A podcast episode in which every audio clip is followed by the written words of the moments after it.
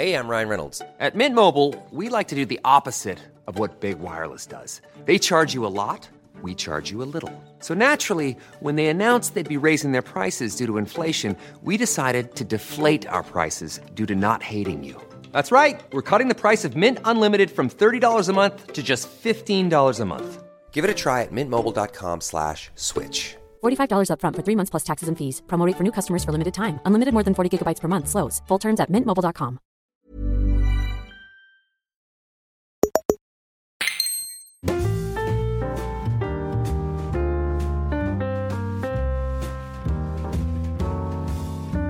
Hola, ¿qué tal amigos? Bienvenidos a un nuevo episodio de En Crisis, un programa donde dos creativos emprendedores eh, están pues de crisis en crisis, intentan descubrir cómo eh, vivir lo mejor posible. Yo soy Xavi Robles y conmigo tengo a Pedro Ample. ¿Qué tal, Pedro? ¿Qué tal, Xavi? Hola a todas y a todos. Bienvenidos al podcast que sabe a almendras garrapiñadas. Vamos a hablar hoy de muchas cosas. Tenemos un programa de estos... eh, ¿Cómo se...? Pica pica me sale. ¿no? De, como poti poti, tutti frutti. ¿Sabes? Todo como muy variado. Como acabado en i, ¿no? Bien. Piti piti, chi, chi, chi. Eh, por ahí va, sí, pero, pero tenemos desde Pedro, para mí, lo que es la peor película que he visto en, en los últimos, no sé si 10 años, posiblemente. Increíble. Eh, voy a presentar un candidato, claro, para desbancar a Tenet eh, Ah, eso es imposible, pero. en, mi, en mi sitio, mi- por mi lado, digamos. ¿no? Y, y hablaremos también de, de una movida que nos que se llama A Fantasía. Luego os contamos qué es. Que, que es bastante curioso y queremos saber si a vosotros también os pasa. Y bueno, hemos investigado un poquito y vamos a, vamos a comentar con vosotros esto, porque es posible que afecte la manera en la que pensamos, en la que creamos, en la que recordamos. Pero, como siempre, queremos empezar con alguna reflexión eh, rápida y en vez de preguntarnos qué hemos hecho esta semana, ya sabemos qué hemos hecho, ya, ya lo contaremos si hemos hecho algo esta semana. Pero, Pedro, yo esta semana he estado reflexionando sobre palabras, o sea, que hay palabras que no tengo ni, ni idea cómo, de cómo se, cómo se pronuncian en realidad, ¿vale? En su idioma original, pero que en mi cabeza tengo claros candidatos para, o sea, tengo pronunciaciones como, como que suenan naturales. Y esto, no sé si es algo que te pasa. O que, por ejemplo, la marca de relojes Tag Heuer, ¿vale? o sea, claramente no se pronuncia Tag Heuer. Ya, se, se pronuncia Tag Hoya. Exacto. Tag Joya, así es como yo me la imagino en mi cabeza. Pero claro, te lanzas a, a- a- te lanzas a la piscina a decir Tag Joya. Literalmente. Eso es- pasa mucho con los jugadores de fútbol. Haaland, justo estaba pensando. Que es como Holland, en realidad. Hulan. Pero como ha- hacerlo como muy, ¿sabes? Ah, Sí, sí. sí, eh, Berbatov, ¿no? Mola, Berbatovi. Mola. Como, como ya el, el, el convertirlo como en un concurso, ¿no? Como cuál es la manera más demencial en la que puedes eh, pronunciar Hyundai. Honde. Handelt. Meterle como Honde. meterle letras de más. Handelt. Bueno, en, en coreano hay, creo, un barrio que se llama Honde. ¿Ah, sí? O sea que en Corea, sí. Yo Eh, tengo, tengo, bueno, tú la conoces. Em, Hubo una época que fui muy pesado con esto. Como que dije de manera muy, muy insistente y en muchos, en círculos muy, muy dispares, que, que la marca de coches Peugeot se decía de otra manera, ¿te acuerdas? Sí, sí, ¿cómo era? Pajot. Pajot, claro. Y durante una época me hacía muchas gracias esa movida. ¿Qué es esto? Esta movida. Sí, y entonces ahora yo cuando, como se me ha entrado esto en la cabeza, cada vez que veo un partido de fútbol y hay algún jugador extranjero, fantaseo con la pronunciación real, la pronunciación correcta de, Exacto. de su nombre. Por ejemplo, dime ¿Sabes? más así que te vengan a la cabeza. Que, eh, Ter Stegen. ¿Qué será? Ter Stegen. Pero eso, ¿tú crees que es así o, o es ya el meme? No, no. yo creo ¿Sabes que es yo así? creo que es así. No, no, no, sé sabes. que es así. Ya, ya, ya. ya. Marc André Ter Stegen. suena, suena muy profesional, la verdad. Suena como si realmente supieses que se dice así. Eso me gusta. Exacto. Entonces, aquí está la. Mi, mi reflexión rápida era.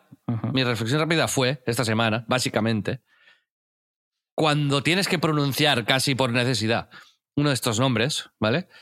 Y tienes la duda rápida en un instante, porque estás, imagínate en una conversación de trabajo, hay cuatro personas, y tienes que decir Peugeot, ¿vale?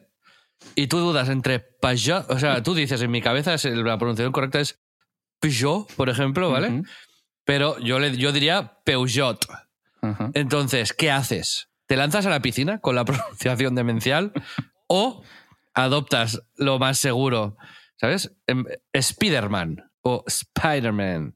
Eso, eso ya es, sabemos que eres Spider-Man. Pero en el caso de que no sepas exactamente cómo es, ¿te lanzas o directamente ya te rindes absolutamente y, y lo lees literal? O sea, Esa era mi reflexión. ¿Qué hacer? ¿Cuál es, qué- cuál es el mejor el camino, el camino a tomar, ¿no?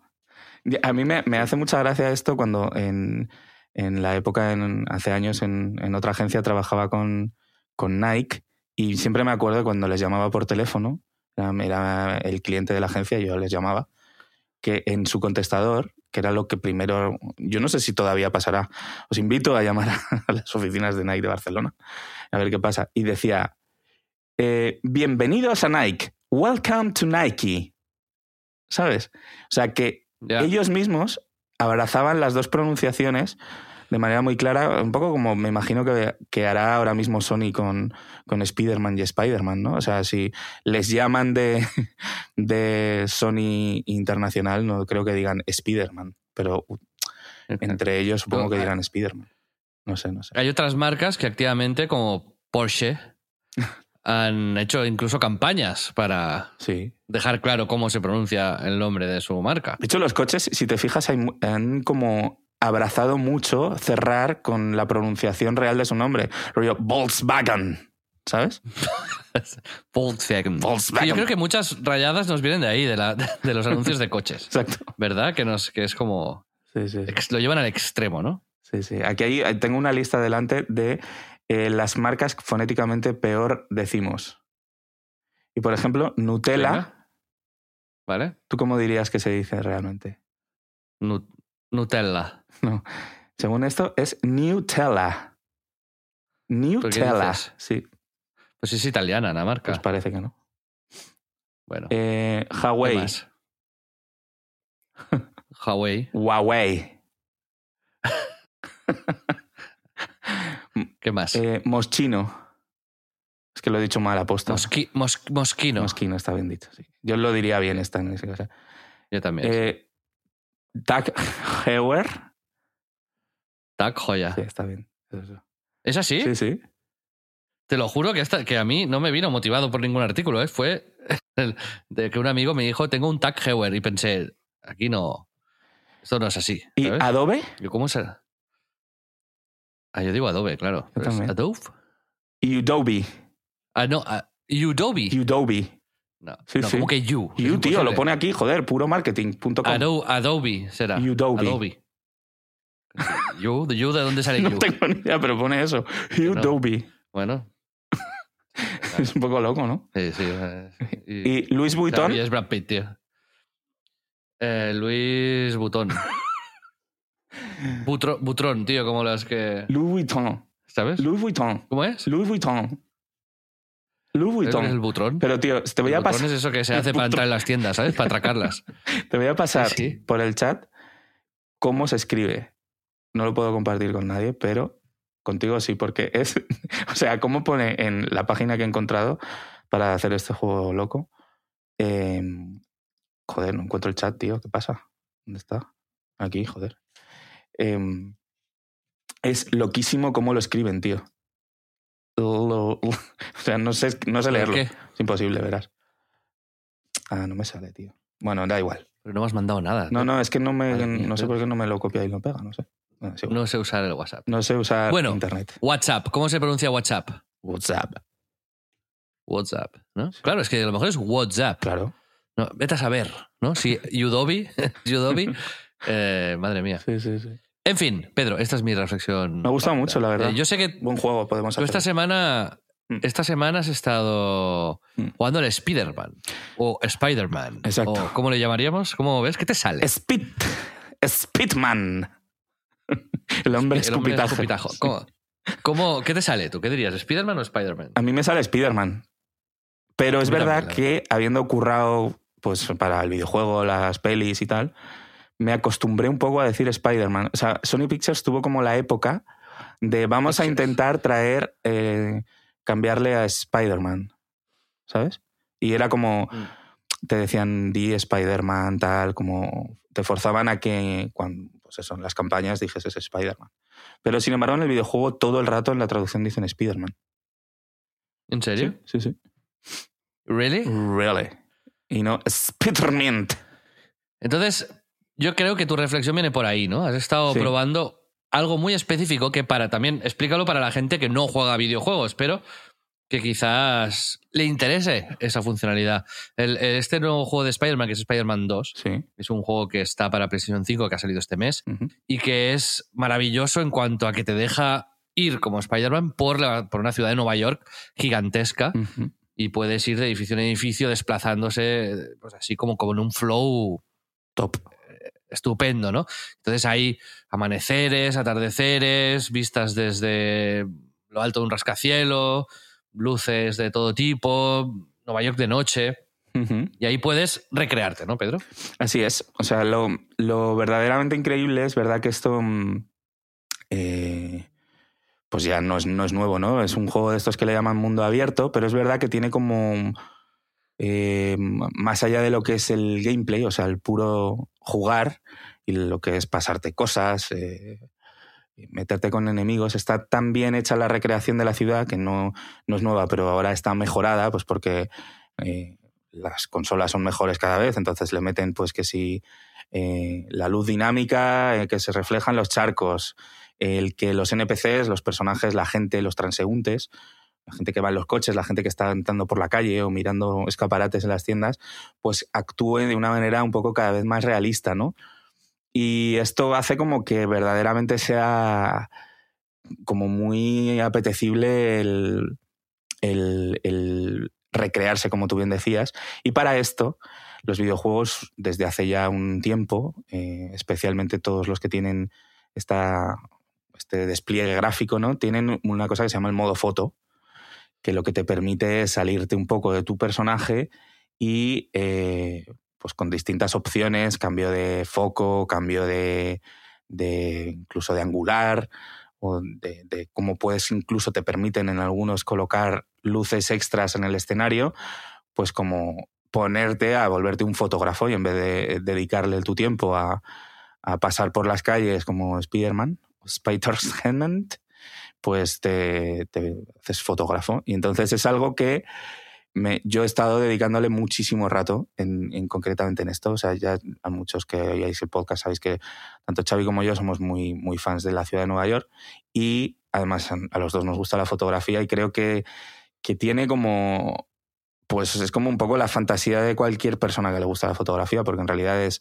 vas andando por la calle o te encuentras con algo y puedes eh, mover la cámara por todo el espacio, encontrar o elegir un, un encuadre, eh, una, cambiar un poco la luz, hacer una, iluminación más artificial cuando lo necesitas, o, o simplemente porque pasas por la calle, igual que como yo habitualmente hago fotos, que es como un poco de hallazgos o te encuentras con alguien interesante o simplemente con cómo refleja la luz en un escaparate y como tal, pues pasa pues como en la realidad. Y esto da como eh, una vida increíble a, los videojuegos cuando tienes como este, este interés o este afán un poco más eso de mirar más allá. Y, y, a mí, por ejemplo, yo me dedicaba a hacer fotos en plan, una serie larguísima a NPCs, a gente, a gente random, que hay muchos que no están Personajes muy... que hay por sí, la calle. Sí, sí.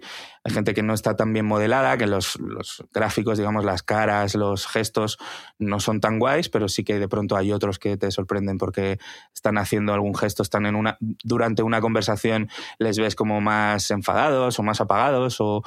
y de pronto es como, jolín, me, me he pasado bastante Pero- rato en este rollo. Lo que te propongo, lo que te propongo Sí. es que también para la gente que, que, no, que no sabe tanto de videojuegos y que no está jugando a esto, es a lo mejor estaría guay que en nuestro Instagram Sí, pusieses un como un best of, los mejores de, ¿no? Como Vale. algunas de las fotos que has hecho. sí. Y, y así a lo mejor es una puerta de entrada para mucha gente que no le gustan los videojuegos para, para darle otro uso. Total. O para los que sí que lo estáis jugando, pues para inspiraros y, y, a- y probar otras He hecho, de hecho, un hilo, Pero yo- un hilo en eh, mi Twitter, pero que sí puedo ponerlo en Yo- también. Yo es lo que he visto y por eso te decía que a ver si trasladas eso a nuestro Instagram. Sí, claro. Yo creo que también puede darle una. Una. Pues bueno, eso, a la gente le puede gustar. vaya. Sí, es, es a mí, Pero decía. lo- más allá de lo espectacular o no, las buenas que sean las fotos y tal, la, la reflexión es como, joder, realmente para gente a la que tenga esa afición, a mí me ha hecho como incluso aprender un poco, ¿sabes? Como te fijas en nuevas maneras de encuadrar, te fijas en nuevas maneras de, incluso para los que no tengáis mucha idea de cómo funciona la exposición, cómo funcionan ciertos conceptos básicos de fotografía, jugar a esto te ayuda a... a- o sea, yo ya me he encontrado por la calle eh, como imaginando encuadres un poco más difíciles o más imposibles por, por esto precisamente, ¿no? Y es, es curioso. Así que os lo recomiendo si, Ujú. si os apetece. Pedro, decías que nos gusta mucho en Nueva York, Sí.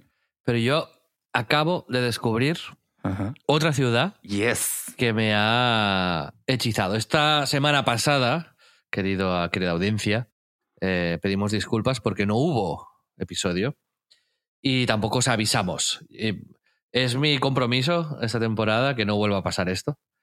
Cuando no haya programa, os avisaremos, ya sea con un episodio de 10 minutos en el que diremos que no hay programa, o, o con algo que tendremos grabado de antemano, pero intentaremos no tener más semanas de silencio.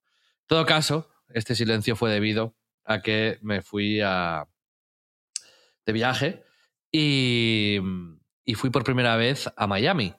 Fui a ver a mi tío ahí y sin entrar en muchos detalles, diré que, que fue mi primera vez y me encantó. No sé si por el impacto de descubrir una ciudad nueva.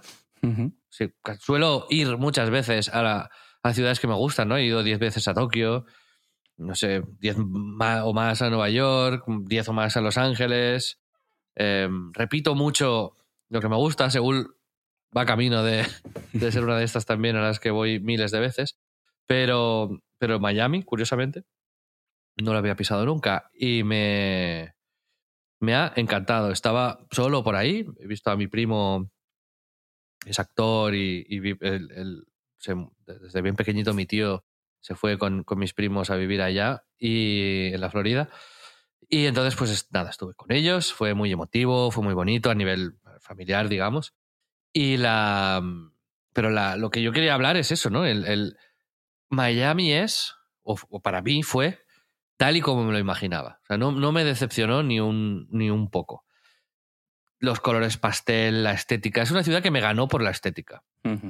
Eh, era como, como yo pensaba que iba a ser. Y en el buen sentido.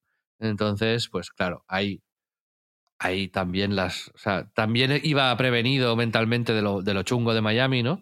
Pero, pero eso me impactó menos que lo que, lo que, me, que me- me gustó, la verdad. Y con un, un flow espectacular. No, no sé, Pedro, tú, tú estuviste una vez, ¿no? No, no sé si. Sí, un par de veces. Me- a mí también me encanta, ya lo hemos comentado alguna vez, que es, es una ciudad que a mí me también me flipó porque me parece como que tiene una mezcla muy auténtica y muy guay entre pues las cosas que me gustan de justo de Nueva York o Los Ángeles con este rollo eh, más latino y más, pero muy auténtico y muy específico de ahí. Luego, efectivamente, a nivel estético, pues es eh, muy, muy, muy único, muy, como muy concreto de este sitio, ¿no? Y luego hay una cosa que a mí siempre me ha molado mucho y es el, el tema del clima, específicamente cuando, cuando vas en invierno, ¿sabes? Como ir en, en épocas que no son...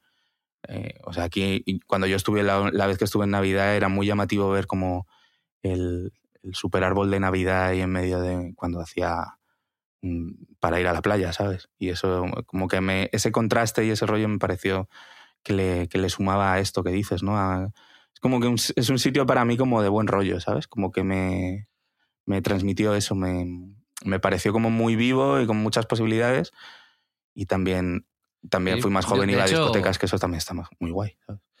Te quiero, te quiero explicar en el Premium, que sabéis que en splendid.club podéis apoyar nuestro podcast, ayudar a Pedro, ayudarme a mí, ayudar a Joan, nuestro editor, y, y básicamente pues eh, estar a nuestro lado para, para que podamos seguir haciendo esto y costearlo entre todos.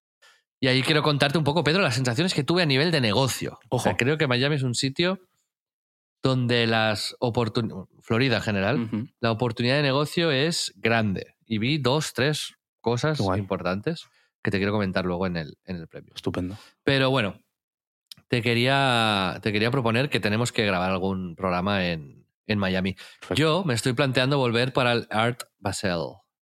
¿Basel? Art, Art Basel. Es uno de los. El Art las-. Bo- ah, eh, Miguel Bosé. Es una de las ferias de arte contemporáneo y también es bueno, es donde se compra y vende arte, vaya. sí. Que mm, se hace ahí en diciembre. Y yo, como sé que a ti te vuelve loco viajar a sitios calurosos en, cuando aquí hace Sí, frío, me mola, sí. eh, te, te- te abro la puerta, te abro esa puerta. Muy bien, mola. Sí, me dijo Pe- Principios nuestro amigo Pepe que había ahí como una, una movida, sí, sí. Me parece guay, sí, puede ser guay. ¿Lo estudiarás? Lo estudiaré con interés. Pero vale, vale. Y ahí grabaríamos un programa desde Miami, Pedro. Sería en Crisis. Tengo- mm, edición Tengo un plot latina. twist final. ¿Ah, sí? ¿Sabes de quién era el hotel en el que me alojé? ¿De quién? De Pharrell Williams. No way. ¿En serio? Se llama el Good, Good Time Hotel. Joder, qué guay. Sí. Y molaba. 70 dólares la noche. Cuatro estrellas. ¿70 dólares? ¿Nada más? 70 dólares. Con piscina. guay. Joder, muy barato. brutal, súper cómoda la cama, habitaciones pequeñitas, pero todo con mucho, muy buen gusto, muy bonito todo en South Beach. O sea que- Skateboard P. Ahí estaba Farrell, ¿Eh? que se dice parreal. Ah, Ah, fur- fur. Furb. Furby. Pues, en fin, que. Que Pedro, te lo dejo ahí. Vale. Ciudad bonita, ciudad agradable, ciudad que me ha gustado. Y como highlights, te diría que me fui a cenar solo a un sitio donde comí cangrejo, el Joe Crabs. Qué guay. Es Joe Stone Crab.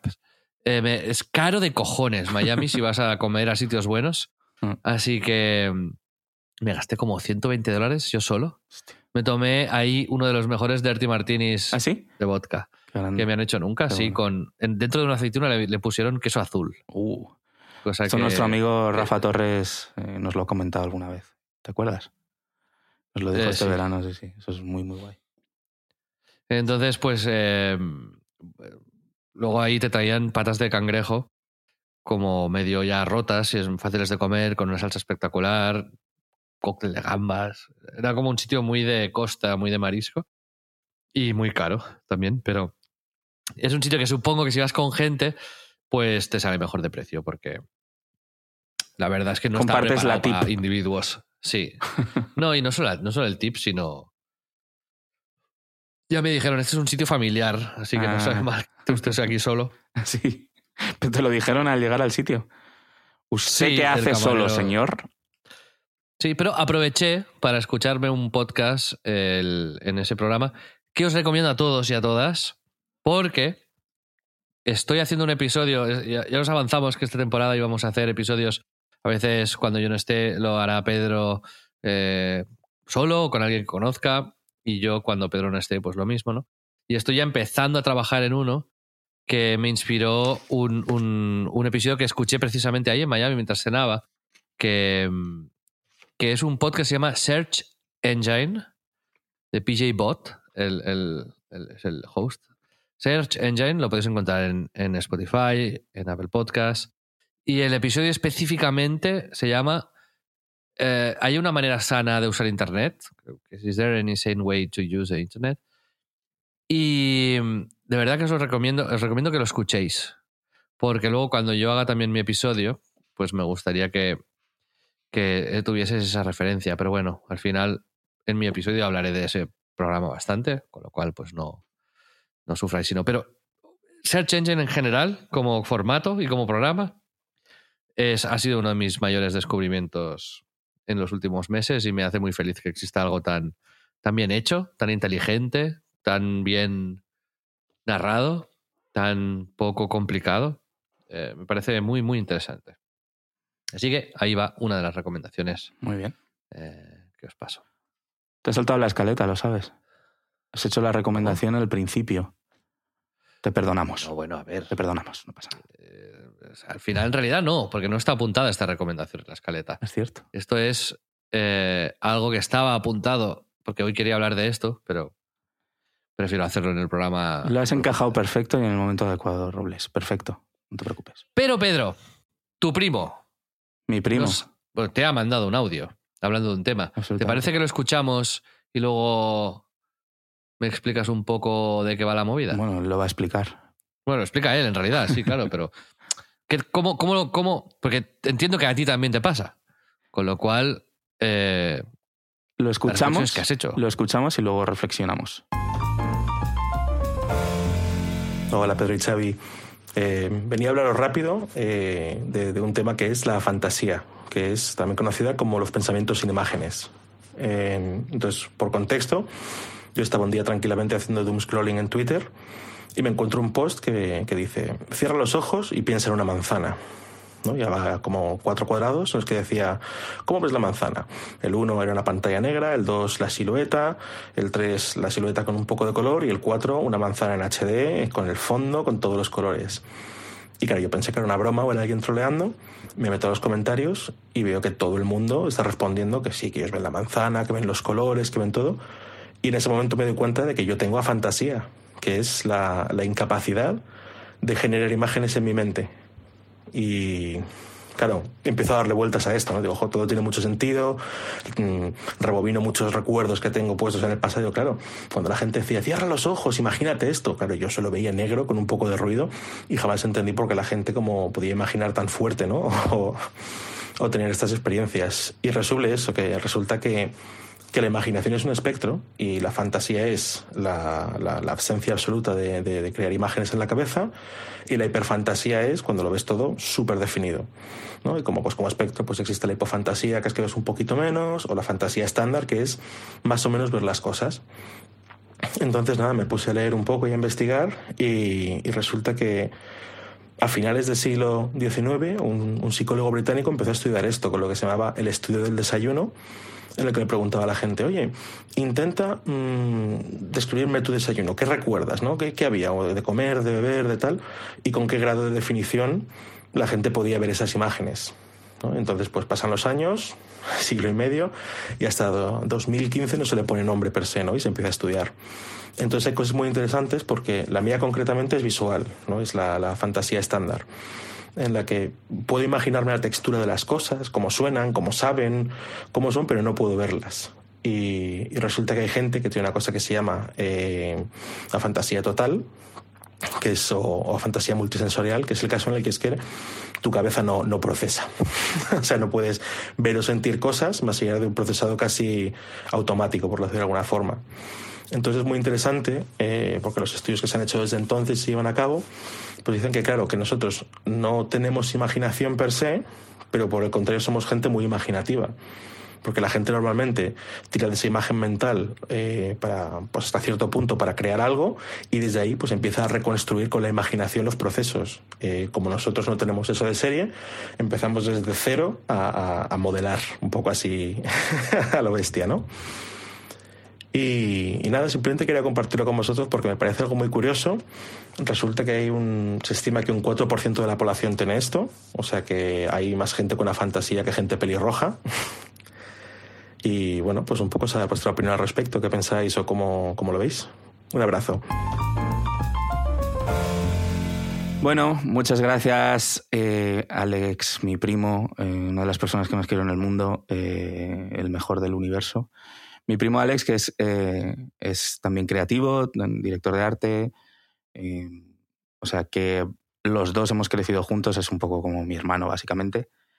Y, y es una cosa muy, muy llamativa, ¿no? Es- Esto surgió en el grupo Premium de En Crisis. Eh, es como esta conversación alrededor de, de la fantasía, justo alrededor de un hilo de Twitter en el que invitaban... Esto, la gente Sí. que- que no se piense que llamamos fantasía, es A a fantasía. Y es... A fantasía es. o O hiperfantasía. también hiperfantasía, correcto. Exacto. Vale, vale. Era para aclararlo, ¿eh? Sí. Y en nuestro Instagram también vais a ver una imagen de prueba de la que habla Alex, que es esta, ¿no? De la, de la manzana, el caballo, hay varias, Eso es. en la que vais a poder visualizar, la- creo que queda más claro que, a qué se refiere. Sí, o sea, lo, Este, eh, que es arroba en Crisis Club, perdón. Sí. Arroba en Crisis En Instagram, arroba en Crisis Club, el, el último post vais a ver una imagen con, en la que habrá pues distintas capacidades de resolución. Y el, el- el juego un poco este eh, es, tú tienes que imaginar eh, algo en tu mente y visualizarlo. Entonces, eh, como bien decía mi primo, hay gente que no ve nada, gente que ve más oscuro, menos oscuro, hasta el punto de que sería la hiperfantasía, que es que tú cierras los ojos, te imaginas un caballo o una puesta de sol y la ves en colores vibrantes y casi como si tuvieses los ojos abiertos. Eso es, eh, es también raro, no lo tiene todo el mundo, no es algo que... Pero claro, para mí fue un, un descubrimiento que me rompió bastante eh, la cabeza, porque yo a, mis 40 años, yo desconocía que la gente tenía esta capacidad. O sea, para mí, a mí me pasa como a mi primo, yo tengo a, a fantasía, yo cierro los ojos, me imagino una puesta de sol y lo que veo es el negro más profundo del, de Yo la también, historia. ¿eh? Tú también, ¿no? O sea, que coincidimos. Los tres somos a fantásticos, que eso es una, Yo, un nuevo con- club. curiosamente, con, lo- con los ojos abiertos, sí que soy capaz de ver más colores y más cosas. ¿Qué dices, hombre? Sí, te lo prometo. Con sustancias. Sí, sí. Así, o sea... No, no, no, no. Yo nunca me he drogado. o sea ya, ya. No, no, en la vida real. Yo cuando, cuando tengo los ojos cerrados veo negro absoluto y negro puro. Pero con los ojos abiertos soy capaz como de superponer una imagen Jura. Con cierto detalle y cierto color. Vale, esto me está en ya, otro ya la, plano me, de mi mente. me está ya Sí. la puta cabeza ya como no me jodas porque eh, bastante me ha costado como asumir que soy un lisiado cerebral y que hay, hay gente que puede hacer esto y ahora resulta que hay gente que puede hacer todavía más cosas. O sea, tú puedes como hacerte realidad aumentada, básicamente. Sí, entre- un poco sí. Hostia. Sí, sí, un poco sí. Eh, pero bueno, que esto he estado mirando en realidad y que la, o sea, la fantasía puede estar relacionada con la conectividad entre regiones del cerebro, con la corteza visual, con otras áreas asociadas con la imaginación y,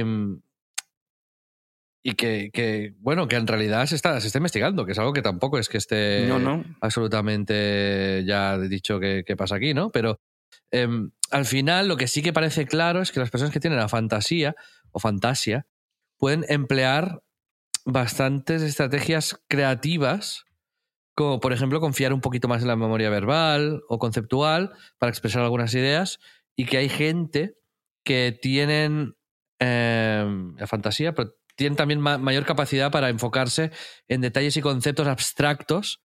eh, y, eso, digamos, digamos, lo vuelcan en su creatividad, ¿no? Que al tener ciertas carencias en la visualización de, de imágenes claras, super desarrollan otras capacidades que luego incrementan su creatividad.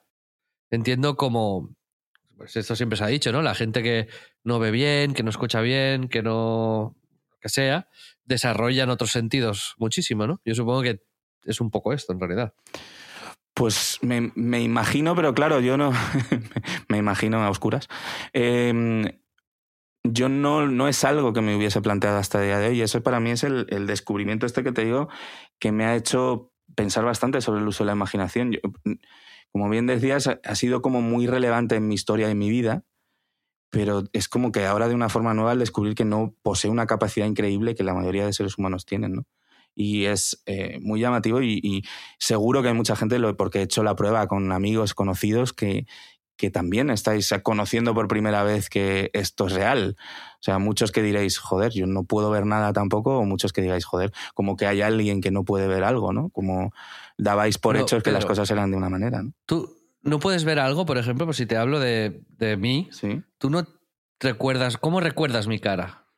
O sea, no la recuerdo visualmente. No puedo cerrar los ojos y recrear una imagen visual en mis ojos, en mi cabeza. Exacto, yo tampoco. Claro, yo yo tampoco puedo lo que eso. hago es, pues, eh, está como en otra capa de, de mi córtex. Exacto. ¿sabes? O sea, es, yo puedo imaginar las cosas más chifladas del universo, pero no las puedo visualizar. No, no es algo que. Y realmente es como que he reflexionado como que quizás mi falta de imágenes mentales ha podido ser un poco como mi- crucial en mi forma de expresarme, ¿no? O sea, en, en mi necesidad desde niño de dibujar, como para visualizar lo que había en mi cabeza y, y ahora de adulto, ¿no? De integrar como mi pensamiento en, en el diseño. O sea, tú, por ejemplo, tú lo has visto muchas veces, que mis ideas siempre están como muy bajadas a lo visual, siempre empiezo un proyecto representándolo visualmente con, con un logo o con imágenes, como un poco como si en realidad estuviese compensando de algún modo que no puedo verlo en mi, en mi mente, ¿sabes? Es, eh, de pronto se ha convertido, a, través de esa, eh, de esa reflexión, en algo bastante eh, trascendental para mí, ¿no? Eh, y más allá de eso, ha derivado en, en, en pensamientos e ideas que no había considerado, ¿no? O sea, lo que al principio me cayó como una losa, y bueno, lo puse en el grupo premium de, de En Crisis, o sea, me sen- sentí que era como eso, como una minusvalía mental. Y luego cuando lo razoné me dio muchas pistas sobre rasgos de, de mi personalidad, ¿no? Y, y obviamente no hay algo, no hay nada científico en esto, pero, pero creo que tiene cierto sentido esto que dices, ¿no? De cómo compensas la falta de una cosa con, con otras, ¿no? Y, y es muy interesante y ya te digo que a mí me ha, me ha mantenido ocupado el reflexionar sobre esto eh, hasta el, hasta el punto de que he estado leyendo rollo a, Aristóteles y a, a, no sé, a David Hume y cosas así, que filósofos de todas las épocas, como hablando de, de, de cosas muy variadas que tienen que ver con, con, con la complejidad de la mente humana, ¿no? Porque al final la imaginación es como la, la máxima mm, representación de la mezcla del intelecto, de como de lo que sabes con, con la memoria, como tú decías, como cómo te recuerdo, con qué camisa te recuerdo, ¿no? Con sensaciones, el sueño, eh, los ideales, o sea, incluso la proyección hipotética de lo que existe, de, de cómo te imaginas eh, que será el futuro, ¿no? Y es como literalmente el chat GPT de nuestras cabezas, ¿no? O sea, es como que el, el mismo prompt en mil cabezas distintas daría mil resultados que hablarían de la personalidad específica de, de cada persona, ¿no? Y, y en esa expresión, en cómo cada uno lo ve, ahí es donde, donde pues está el arte y donde están mil cosas, ¿no? Y realmente me parece algo tan básico de todos los seres humanos, que todos lo tenemos, todos, para todos es una herramienta fundamental de expresión, de, de, pensamiento, un, un, ¿cómo decirlo? Un, un motor creativo para cualquier cosa, no solo para el arte, sino para nuestro día a día, que nadie nos enseña a usar, ni nadie eh, realmente lo pone en, en, en, un valor. O sea, obviamente hay mil, mil tratados y movidas alrededor ¿no? de la imaginación, pero no se enseña, no se pone tanto en valor como creo que se debería. Y ahí, por ahí ha ido mi reflexión de estos, de estos días. ¿no? No sé tú cómo lo ves y cómo, cómo tú has usado. No, tampoco, yo tampoco lo veo. claro. Digo que cómo Pero... has usado esta, esta historia, ¿no? O sea, es. Estos, estos conceptos, estas conexiones que, que, bien usadas son fundamentales para el desarrollo de cualquier humano. No sé si a ti te han enseñado a.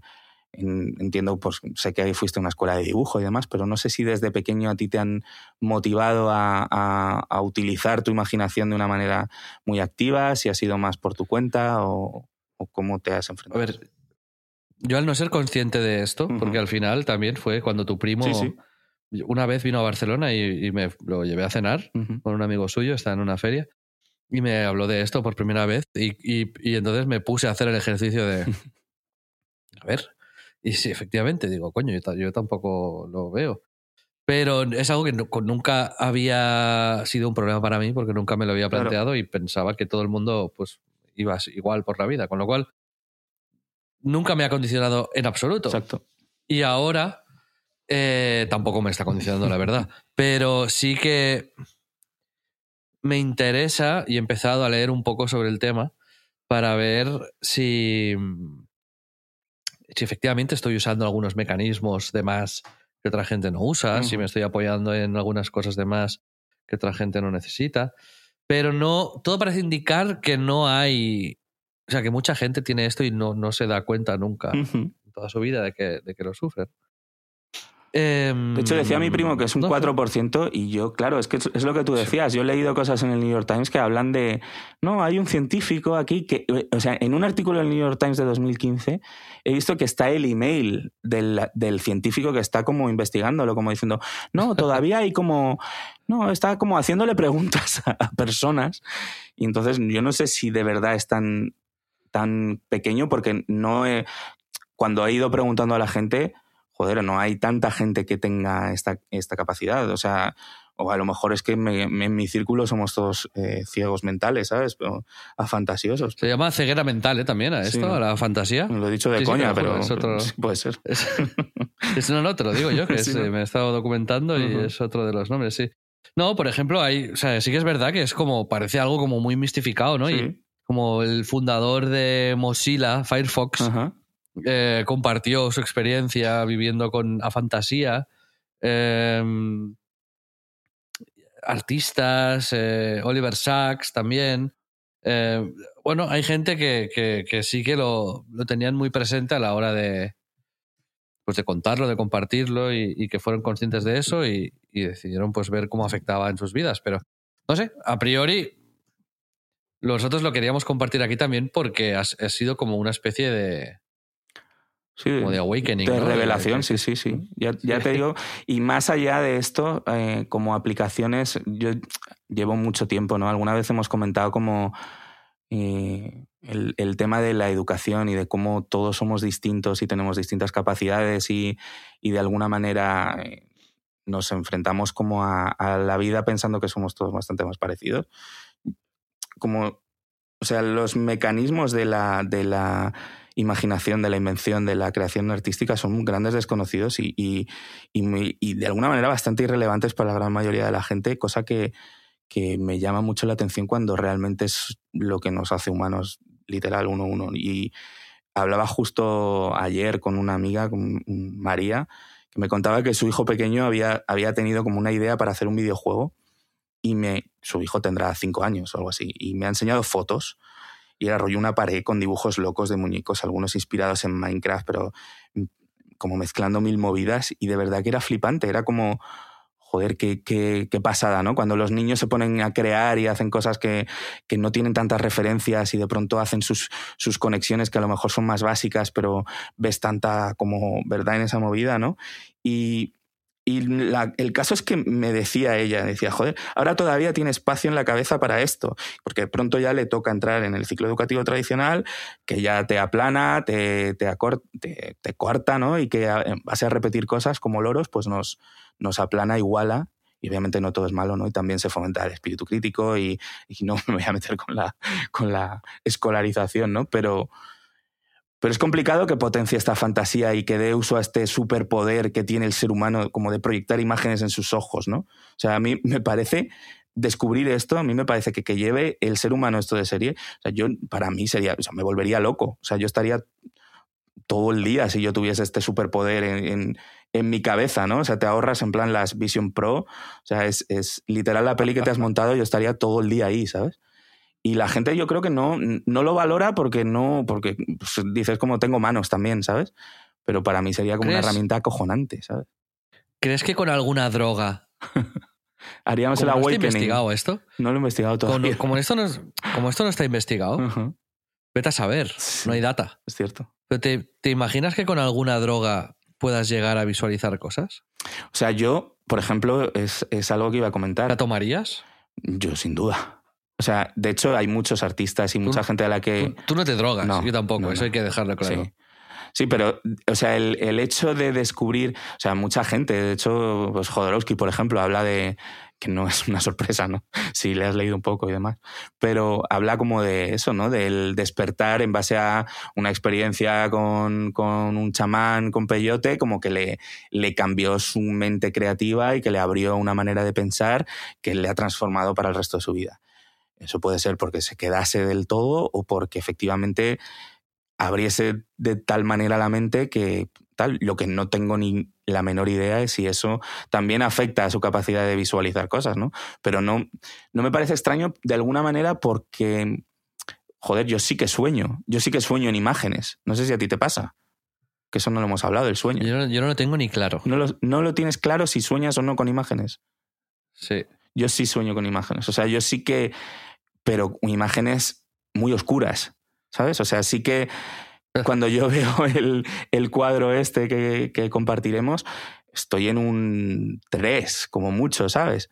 O sea, no tengo unos sueños súper vívidos y demás, pero sí que puedo a lo mejor recordar eh, imágenes que he visto en mis sueños en momentos muy concretos donde sí que eran a lo mejor más lúcidas, que vete tú a saber por qué ha sido, ¿no? O sea, que yo no sé si es realmente algo que son conexiones que están en nuestro cerebro que están capadas de por vida o que no funcionan como en ciertos ámbitos. O sea, yo creo que, claro, es, es como realmente de pronto me he sentido como eh, weird science, ¿sabes? Como eh, científico de, de, qué está pasando en nuestras cabezas y cómo se puede esto eh, utilizar o investigar. Y, y, es fascinante, la verdad que es lo que te digo, que es que es al final... Joder, o sea, eh, estas conexiones, esta historia que hay en nuestras cabezas, que está tan estudiado por la filosofía hasta el siglo XVII, ¿no? Como eso, la, la, memoria, el entendimiento, la fantasía, el sentido común.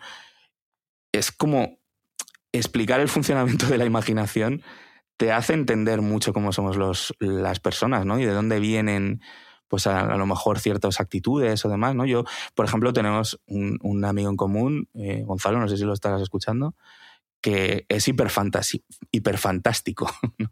Además de hiperfantástico, es hiperfantasioso, o sea, tiene hiperfantasía. Es decir, que él ve en full 4K, HD, 3D, eh, cualquier cosa que se imagine. O sea, le dije, eh, piensa en un caballo y de pronto me dijo, pues, los, ¿cómo lo estás viendo? Pues lo estoy viendo, eh, se lo imagino, que me parece curioso también como también mete la psique de la gente, ¿no? Se lo imaginó seccionado como el típico cartel de, de un colegio, ¿no? Como, como era por dentro y demás. Y digo, pero sí, pero ¿cómo lo ves en resolución? Y me digo, no, no, perfecto. Y le digo, bueno, ¿y una, una puesta de sol? Y dice, nada, la, la arena perfecta, colores uno a uno. Digo, o sea, y para mí era como, ¿qué, ¿qué, estás diciendo? ¿Sabes? O sea, no lo entendía. Pero de pronto me dicen, no, joder, yo por ejemplo estaba decorando mi casa ahora y yo sabía exactamente dónde, cómo eran los muebles, dónde quería colocarlos.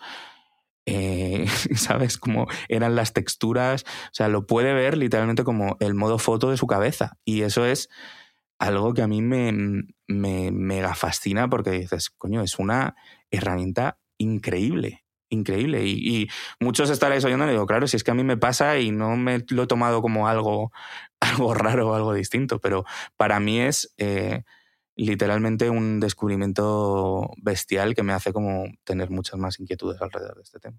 Bueno, pues eh, tenemos ganas de saber qué pensáis y, y cómo veis la realidad los pensamientos, cómo imagináis las cosas.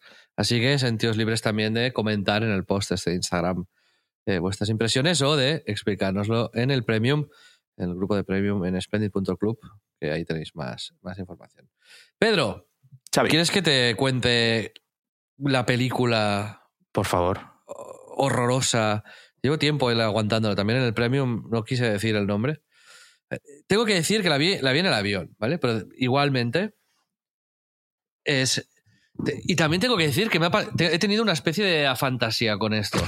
Porque era, ha sido tan mala que mi cerebro la ha borrado absolutamente de mi cabeza. Claro. Eso es lo que me hubiese Pero gustado. No te sabría, que me hubiese gustado que me pasase con Tenet. Te ha pasado a ti. no te sabría decir, ¿De qué va?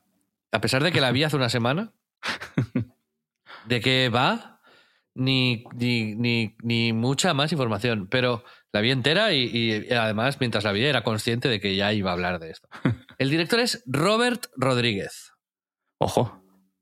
Que es un gran director, en realidad. Es un tipo que ha dirigido peliculones como El Mariachi, o Desperado, o Sin City. Sí, o, o, ha trabajado o la de en... niños también, esta, ¿no? Del Spy Kids. Sí, Spy Kids. que esa, que bueno. bueno, eso se lo perdono Sí. porque eran como para sus hijos, ¿sabes?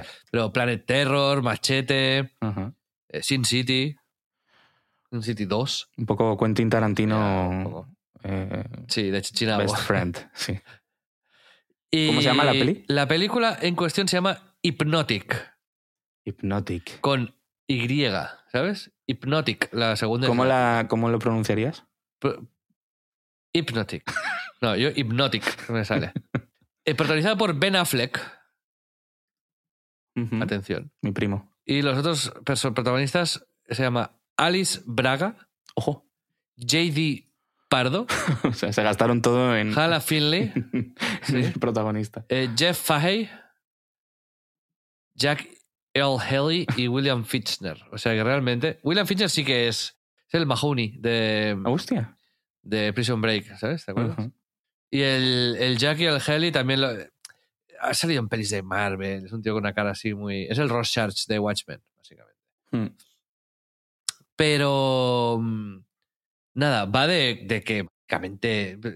Como hay hypnotics que tienen como la capacidad de hipnotizar a gente. Y, Ah, es como- y es- Hypnotics es como, como una, una- un grupo de gente. So- Somos un los grupo de gente que se han tomado unas drogas o que ha habido unas movidas raras que tienen la capacidad de como hipnotizar a gente y modificar lo que hacen. En plan, dispara a tu compañero. Oh, pum, dispara. Ajá. De verdad, es tan mala, pero tan mala, que no. que es que no. Es Hostia. indescriptible. Estoy viendo que se ha pegado una hostia en taquilla que no tiene sí, ningún ha costado 65 millones de dólares y ha recuperado 6. Sí, sí, sí. Hostia. Em, de verdad, chaval. ¿De qué estudio es esto? de verdad. Mamma mía. Solstice Studios. Eh, Pero ¿por qué ha hecho Ben Affleck esto? Studio. Nadie lo sabrá. no tengo ni idea, tío. Bueno, por Robert Rodríguez, Pero- al final, joder, dices, hostia, no es. No es hacerlo con un, un tío random, pero. Sí. Hostia, macho. Pero en, en, yo que sé, en Rotten Tomatoes, por ejemplo, tiene un, un 33%. Es, pero es inimaginable para mí como un director con una carrera más que razonable puede llegar a pensar que esto está bien. O sea, es... eh, ¡Hostia! es- es- que estoy leyendo, perdón, estoy leyendo una crítica, eh, una reseña en Google, que claro, es como un poco nadie que se, que se respete un poco su opinión cinematográfica va a poner una reseña en Google, ¿no? De una película. Es como, bueno, ya que puse antes una en una cafetería, pues ahora voy a poner una película. Y, hay uno que le pone tres estrellas y dice, la verdad que me esperaba menos viniendo de Ben Affleck, el cual desde Batman me ha decepcionado constantemente, pero no ha sido así. Robert Rodríguez diri- dirige un Ben nuevo, con un envejecimiento y maduración como actor. Y luego, la siguiente es el, el momento que te quería contar, porque es el momento en el que se fusionan nuestros disgustos. La película recuerda algunas escenas, sobre todo por los efectos a origen. O sea que, que claro, cuando hay ya un vínculo claro con, con el innombrable, pues entonces respeto, sí, sí. No, será malísima peli. Exacto. Pedro, de verdad, yo os recomiendo a todos que hagáis el ejercicio de verla si podéis y me digáis. Pero no, en la es- escala Tenet no, no llega a Tenet ni de coña. Es un cero en la escala Tenet. No, no. En la escala Tenet no has entendido cómo funciona. Tenet costó 300 el millones. cero, cero es Tenet. No, el cero es Tenet porque, pero porque hay una relación específica entre el dinero que costó y la mierda que es. Esta película Bueno, costó es- 65, aunque fuese muchísimo peor. Ha ganado un 10%. Bueno, es que no, no es, no, ¿Y Tenet? Tenet da igual lo que haya ganado. No se trata de, Ah, voy a mirarlo. es voy a la calidad de la película en resultado a, lo- a la inversión. Y eso, 65 millones, por muy mala que sea, nunca va a ser tan mala como una película de 300 millones, que es muy 200 mala. 200, 205 millones. Mucho me parece. Pero. Y ganó 365. Sí, sí, y un Oscar.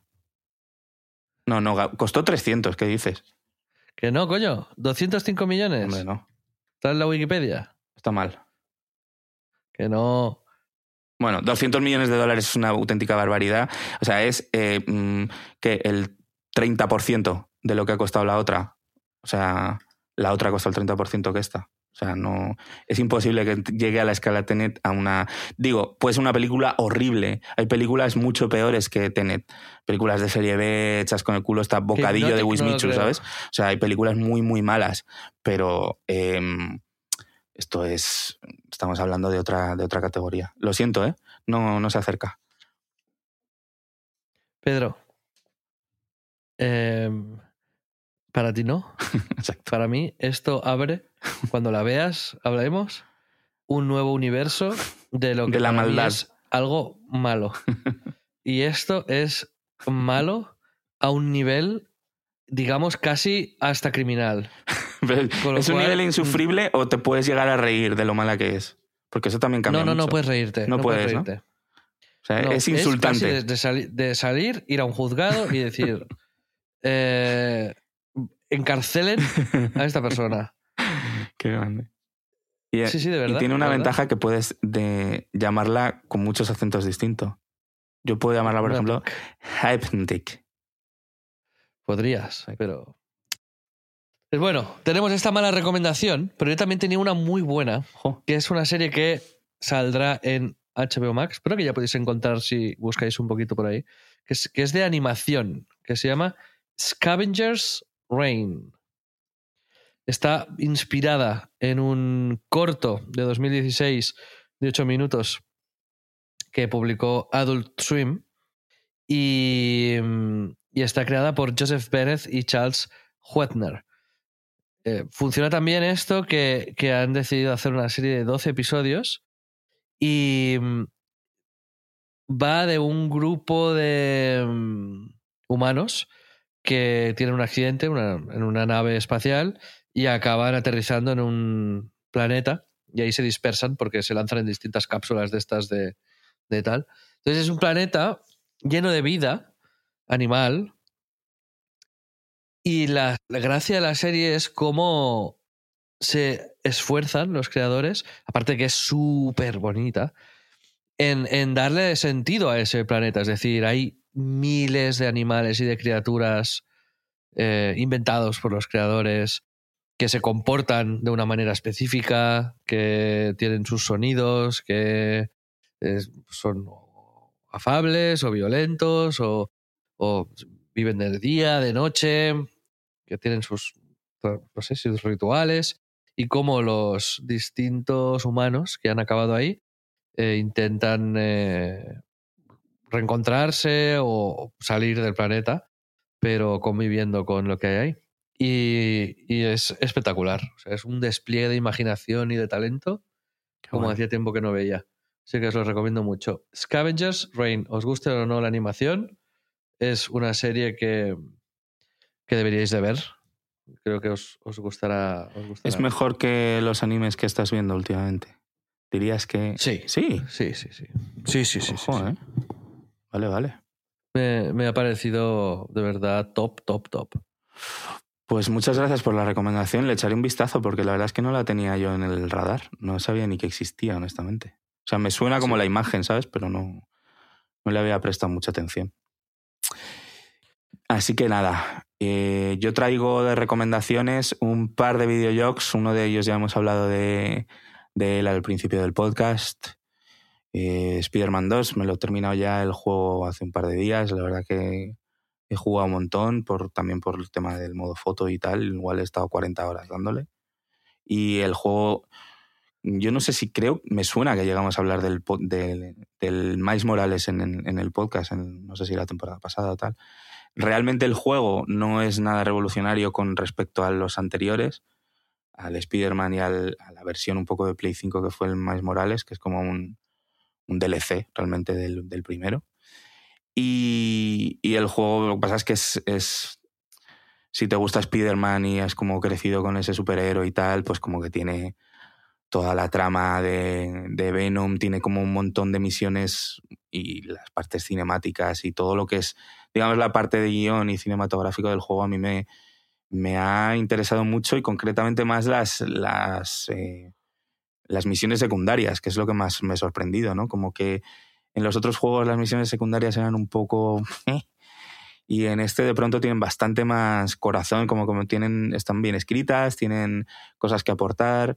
Y es un juego que además he visto mu- muchísima peña, que como que se ha sacado el, el platino y, porque me, y me da la sensación de que es porque es el de los juegos que más me han invitado como a completar al 100%, ¿no? Como que en eso está muy bien medido y muy bien equilibrado. Y bueno, no es un descubrimiento aquí ni nada, pero que yo sí que lo disfruto un montón. Lo recomiendas. Lo un juego relajante, Sí. bien hecho. Sí, sí, sí. No te arrepentirás de haberlo jugado. Exactamente. decir, ¿no? Sí, ese sería como eh, Muy bien. el titular, ¿no? Y luego otro, porque este mes ha salido Mario, Pedro. A la vez. Ha salido Mario, Super Mario Wonder. Exacto, a la vez que el Spider-Man. Y yo, pues porque la verdad es que... Bonito. Es que o sea, para la gente también que no suele jugar a videojuegos, Sí, sí. eh, sale un Mario cada qué, cada cuatro o cinco años. Un Mario en 2D, que es un Mario tradicional de, estos de scroll de toda la vida, vamos, de saltar en, en 2D.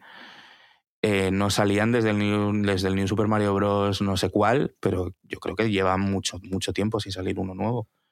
Y, y la verdad es que sí, que es un, un hito grande, ¿no? Para los que somos aficionados a los videojuegos y más concretamente a los Marios, es como como un momento importante. Y, y yo es verdad que aunque lo recibí más tarde, y por eso empecé a jugar al Spider-Man y tal, y normalmente no me pasa, así que he ido combinándolo un poco y jugando y, y el juego es una pasada. El juego es impresionante, la verdad. O sea, es, es como fresco de una manera que no te, no te esperas, como le ha añadido por fin una capa de modernidad ah, y de diferencia muy bestia, pero cogiendo conceptos de toda la vida. O sea, es, es, es una pasada. El juego es una, una barbaridad. Lo, lo mires por donde lo mires. Masterpiece. Sí, sí, sí. Es absoluta. Pieza maestra. Ya te digo que no he jugado ni mucho menos tanto como el Spider-Man, pero es que es ponerlo y ya se te pone como una sonrisa. Y es verdad que también puede ser que me haya pillado por la nostalgia, ¿no? Y, y como que eso también suma.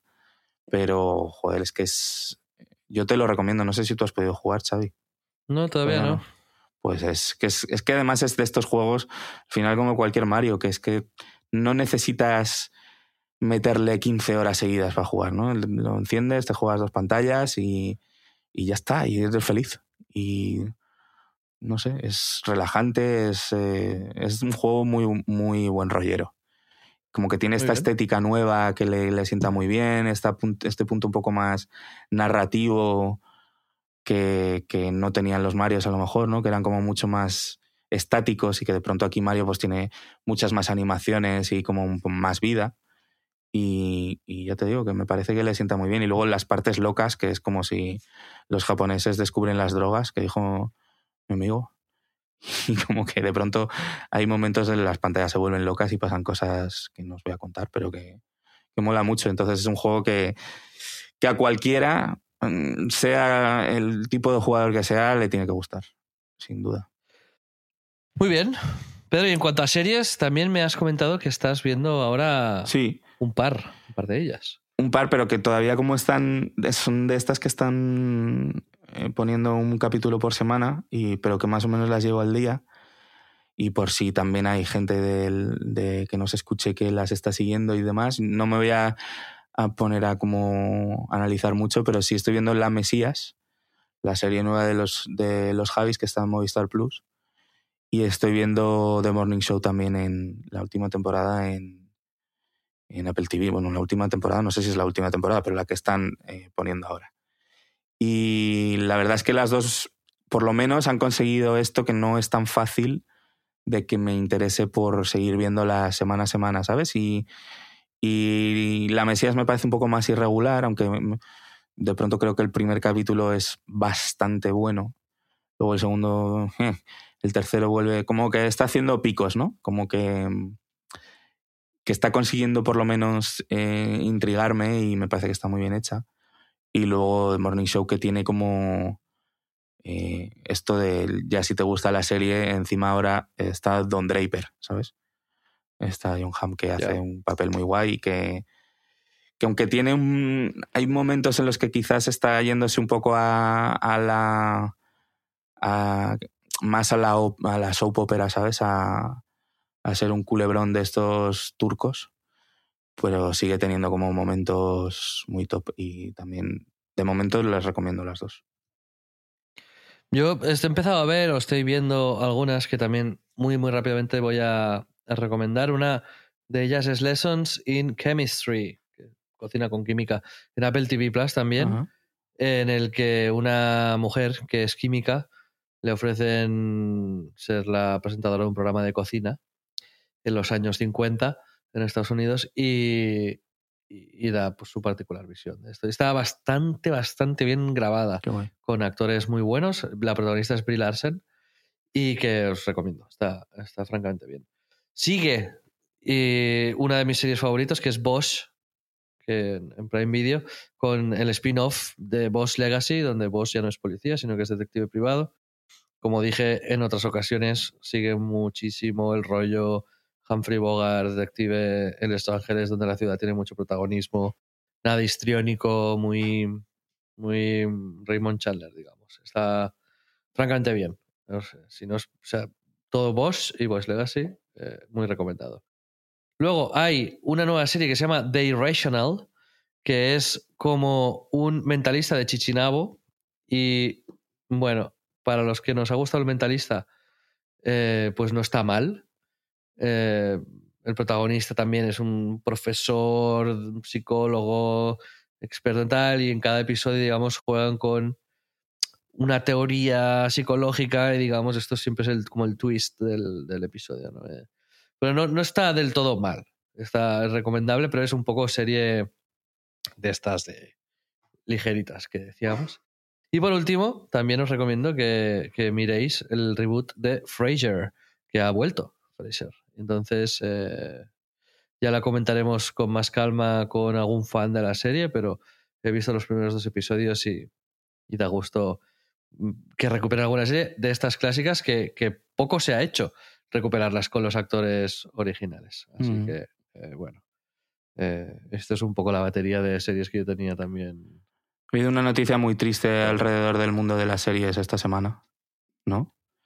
Que además... Bueno, la muerte de Matthew Perry, claro. Que además tú eres un súper fan de Friends, ¿no? Y, y, ha sido triste para todos. Un, un minuto de silencio vamos a hacer en un podcast. ¿Te imaginas? No, pero bueno, nuestros respetos. Un minuto de silencio no, pero una semana sí, porque lo vamos a dejar aquí. Ahora vamos a seguir con, con el premium para los que nos apoyan y para los otros, pues eso.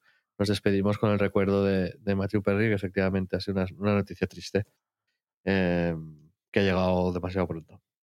Amigos, amigas, nos vemos la semana que viene. Un abrazo. Abrazos, adiós.